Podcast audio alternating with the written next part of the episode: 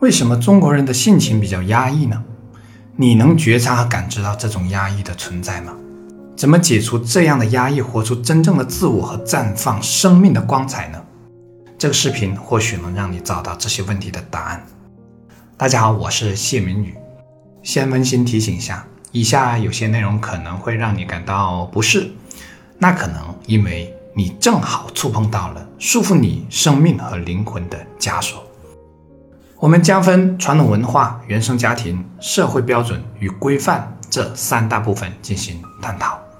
如果你是为人父母，我希望你至少能看到原生家庭那一部分。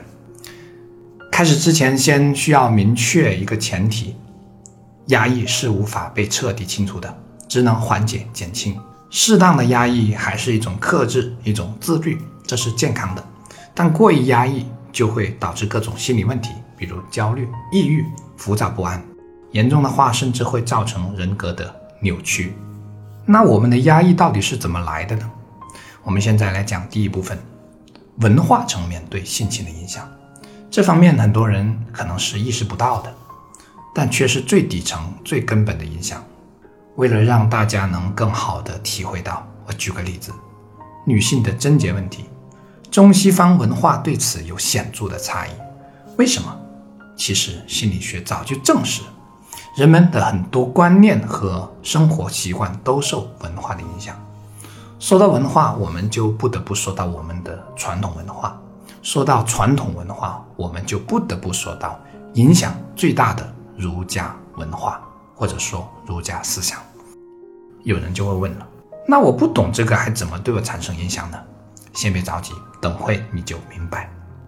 儒家思想以孔子和孟子为代表，在至今两千多年前的汉武帝时代，董仲舒提出了罢黜百家、独尊儒术的治国思想，也就是其他学说全部不要学了，咱们就学儒家思想吧，或者说以儒家的为主。到这个时候，儒家思想上升到了最高的地位。不过，这时候的儒家思想还算比较健康的，而且尊卑有序，确实方便管理。但到了宋朝，随着新儒学，也就是程朱理学的诞生，就越来越变味了。程朱理学开始倾向于禁锢思想的工具。注意，我是说倾向，不是说它一无是处。最有代表性的就是这句话：“存天理，灭人欲。”朱熹说，人欲与天理是相对的，是违背礼义规范的欲望，是对天理的背逆。他说。一言一语一动一坐一立一饮一食都有是非，是便是天理，非便是人欲，也就是他把欲望和天理完全对立起来看待，甚至到了你所活的程度上。按照《易经》的智慧，任何道理都是存在阴阳且会相互转化的，也就是任何道理都可能走向极端。当然，程朱理学也是有很多可取之处的。那这对我们有什么影响呢？都那么久远的事情了，我们是现代人了，这是一个很好的问题。在这里，我们需要退一步思考另一个问题：为什么中国是目前世界上唯一仅存的文明古国，其他三大古国都消失了？为什么呢？因为我们的文化没有出现断层。既然没有断层，那它便是一直源远流长的。既然是源，就极可能对下游产生影响。我们便是这种文化的下游受众。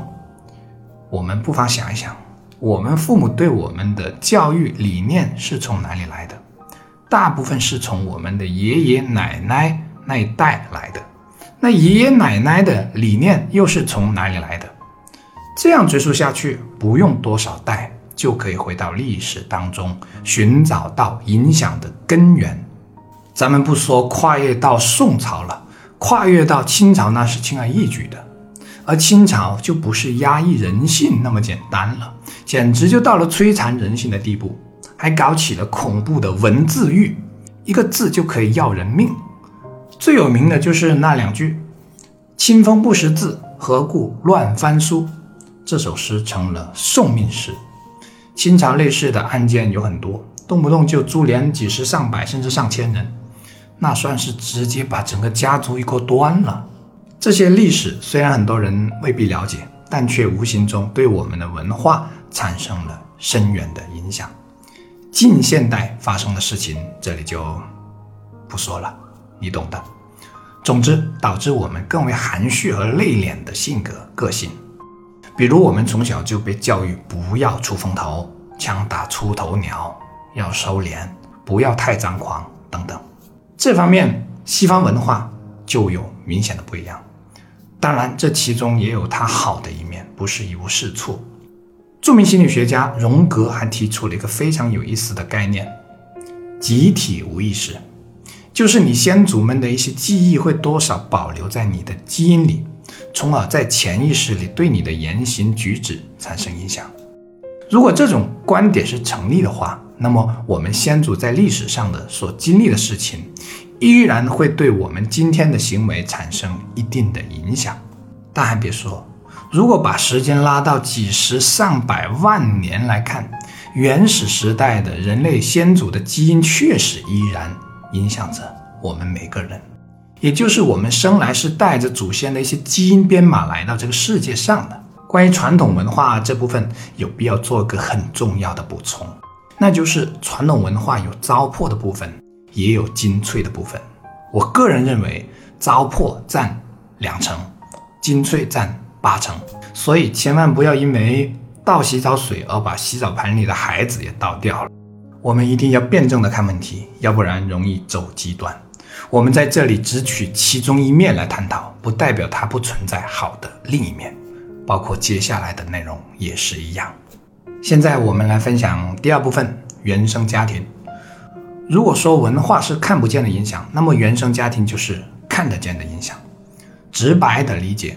原生家庭对一个人性情压抑最大的影响是很多不可以，简称这不可以那也不可以，尤其是现在的孩子，这方面更加突出。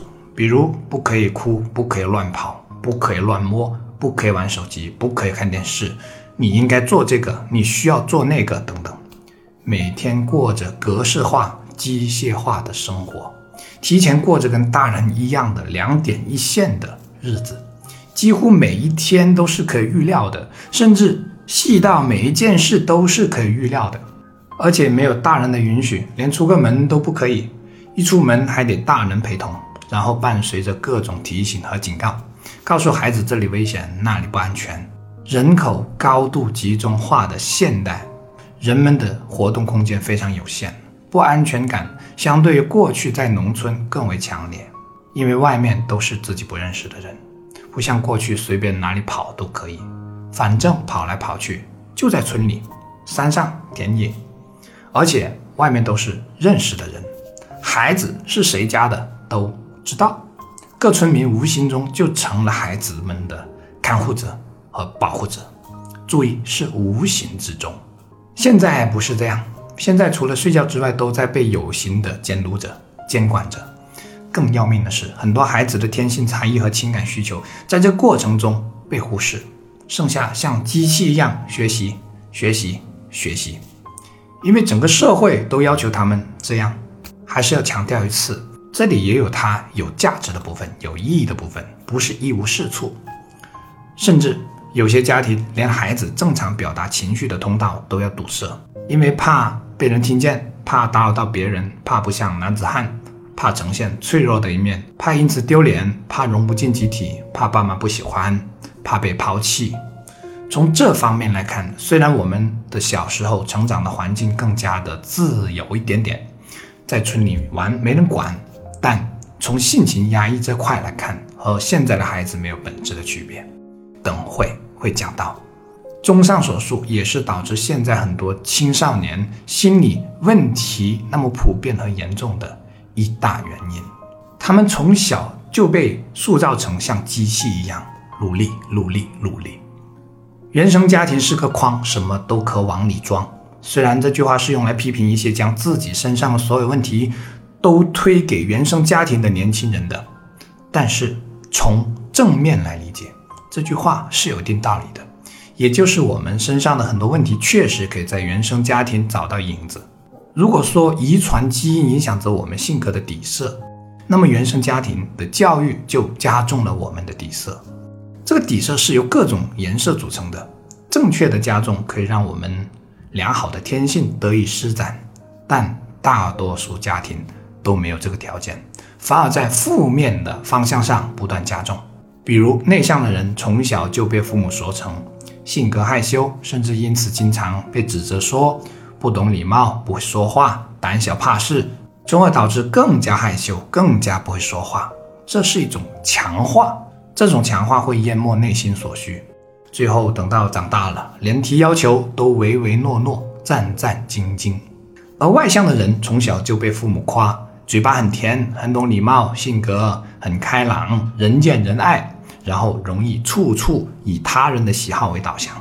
当然，这不是绝对的因果关系啊，也有很多这种性情的人在这样的环境下活出了自我，所以它是概率大小的问题。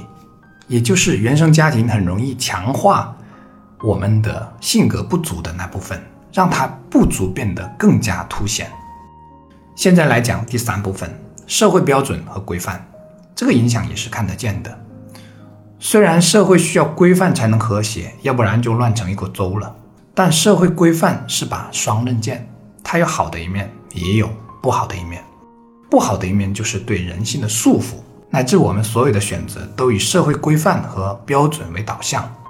比如高三选专业的时候，几乎很少人会问这个问题：我喜欢做什么？我擅长做什么？反而哪个专业就业好？哪个行业未来有前景？这类问题被问的最多。也就是说，我们的选择并非出自我们的本心，而是出于功利的目的。这也是导致现在很多人做着自己不喜欢。做的事情的一大原因，当然这是必经阶段，因为年轻时真的不知道自己善于做什么或者喜欢做什么，这是普遍现象。但是这里有个前置的问题，为什么这时的我们都将近二十岁了，依然完全摸不到方向？有很多原因，但其中一个原因是原生家庭在我们很小的时候不断灌输给我们的思想就是以功利为导向的。我不知道其他像我这个年龄的原生家庭是怎样的，反正在我的小时候，父母激励我的方式大多数都是功利性质的，比如读书就是为了以后赚钱，或者过于在乎他人的评价，比如动不动就说被人看见像什么，或者要有出息，有出息就是要被人看得起。在我印象中，我的父母从来没有考虑过我适合做什么，或者我喜欢做什么。当然，这方面我是完全可以理解他们的，毕竟那个年代万元户就已经是一件了不起的事情了。再往上一代，也就是我爷爷奶奶的那一代，能活下来就已经不错了。我们家族因为一些历史原因，更是被人欺负到抬不起头，最后导致可以说家破人亡，亡者至今下落不明呐。